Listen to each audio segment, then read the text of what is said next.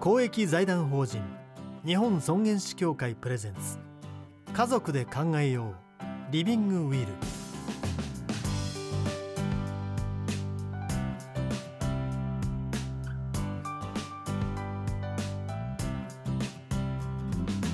皆さんこんばんは安藤博樹でございます。今回の学びはリビングウィル再びです。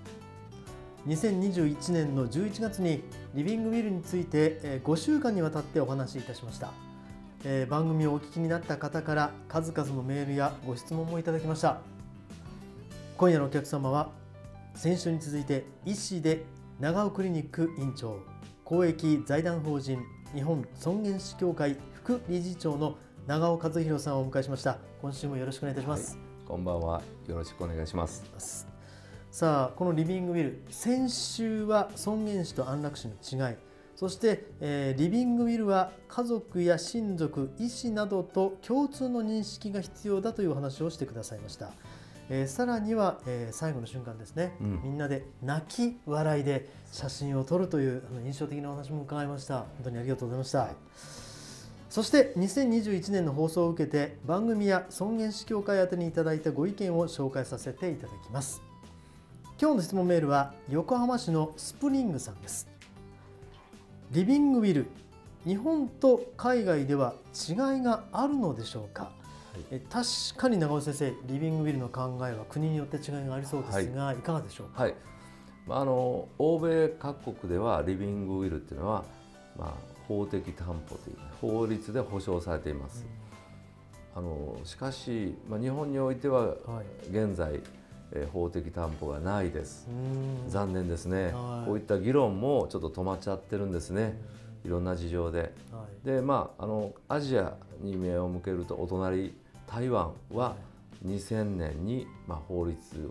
を作りまして、はい、えリビングリの法的担保を成し終えてます、まあ、その結果、まあ、自然な最後本人が望んだ場合迎えることもできますし、もうすでに死期が迫っている場合に、え今やってる延命治療を中止することももう22年前から行われていますね。はい。はい、それから韓国もいろんな議論の末2018年にリビングウィルの法的担保を得て、で尊厳死および、えー、まあ、尊厳死の中に含まれる、まあ、終末期における延命治療の中止ということもあのもうすでに行われているというのが現状なんですね。えまあ、あの韓国の法律の名前はホスピス緩和医療及び終末期患者の決定に関する法律ということなんですけど、まあ、リビングウィルの法的担保とこれ呼んでますけどね、残念ながらこれは日本においては法的担保は現在ないんです。でもないけどもまあ、それをもとに、えー、みんなで話し合いを繰り返す人生会議を経ることで93%ぐらいの確率で私の願いは叶うということも分かってます。はい、まあ、一つ法律のね壁はあるんですがそれにしても各国あの尊厳死に対する考え方が、はい、私からするとなんか進んでるなと思うんですが。そうですね、はい、まあ、日本以外の国々は、はい、えー、もうまあ尊厳死はもう当たり前というか、うん、えあの欧米では当たり前ですし、はい、アジアにおいても韓国台湾は当たり前。その社会制度の、えー、違い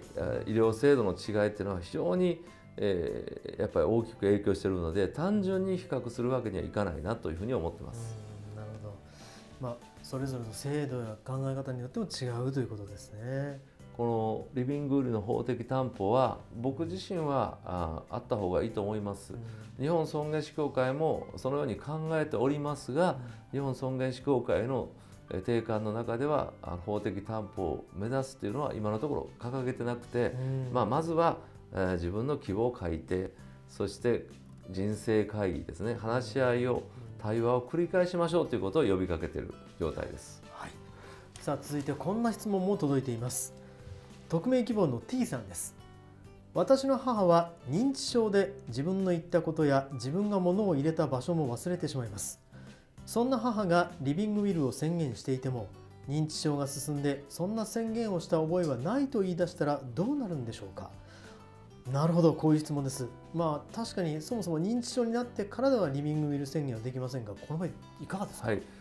まあ、リビングウィルっていうのはやっぱり健康な状態で、まあ、意思決定ができる能力がある状態、まあ、軽度の認知症ぐらいだったら書けると思うんですけどもそれ以上進むとやっぱりちょっと書けないいうふうになると思います。ですけども、まあ、まずリビングウィルっていうのは文書なんですけども、はい、あの何度でも書き直すことができる。えそしていつでも撤回することもできるっていうのも大原則でありますね。で、まあ、そのお母様のようにこんな文章は、えー、書いた覚えはないって言われたら、その時のお母様の状態、えー、その判断能力がどれぐらいかっていうのをお医者さんとも相談しないといけない。ですけども、はい、まあそれを本当撤回するんであれば撤回でもいいと思いますし、いやいや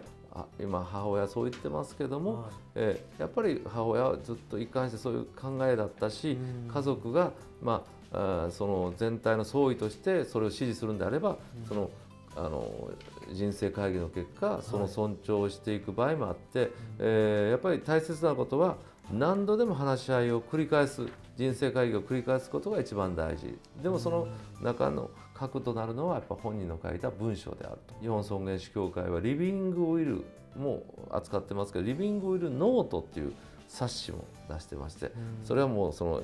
えー、日記のようにですね変遷をまあ書いていく、まあ、これを見ながらですねみんなで話し合いを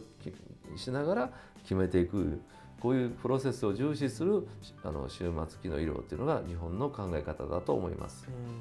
認知症の方の、えー、意思決定っていうのは非常に難しいんです。慎重に扱わないといけないし、そういうまあ、リビングルーをもし認知症の方が、え変更すると言われたらほんまかということでみんなでまあそこで話し合いを持つっていうのが筋だと思ってます。さあただリビングウィル宣言をするための気持ちが、まあ、整ったとしても具体的にどのような希望を書いたらいいのか、うん、実は私自身もちょっと戸惑うところもあるんですが、はい、この辺に関してはいかがですか、はい。えー、日本尊厳死協会のホームページをご覧になってください。はい、まあ、尊厳死の先生、まあまあ、宣言書とは堅苦しいので私の希望表明書というね項目があってチェックシートになってるんですよ、うん、今ね、うん、毎年こう変えていってまして、はい、その中で、まあ、例えば最後を過ごしたい場所はとかですね、うん、あるいは自分が大切にしたいことはということで例えばできる限り自立した生活をすることとか大切な人のとの時間を十分に持つこととか弱った姿を他人に見せたくないとか食事や排泄が自分でできることを大切にしたいとか静かな環境で過ごすこととか回復の可能性があるなら、まあ、あらゆる、まあ、措置は受けたいと、まあ、これも一つのリビングルールなんですけどね、うん、こうチェックシートがあるんですね。はい、でここにあの、まあ、個別に、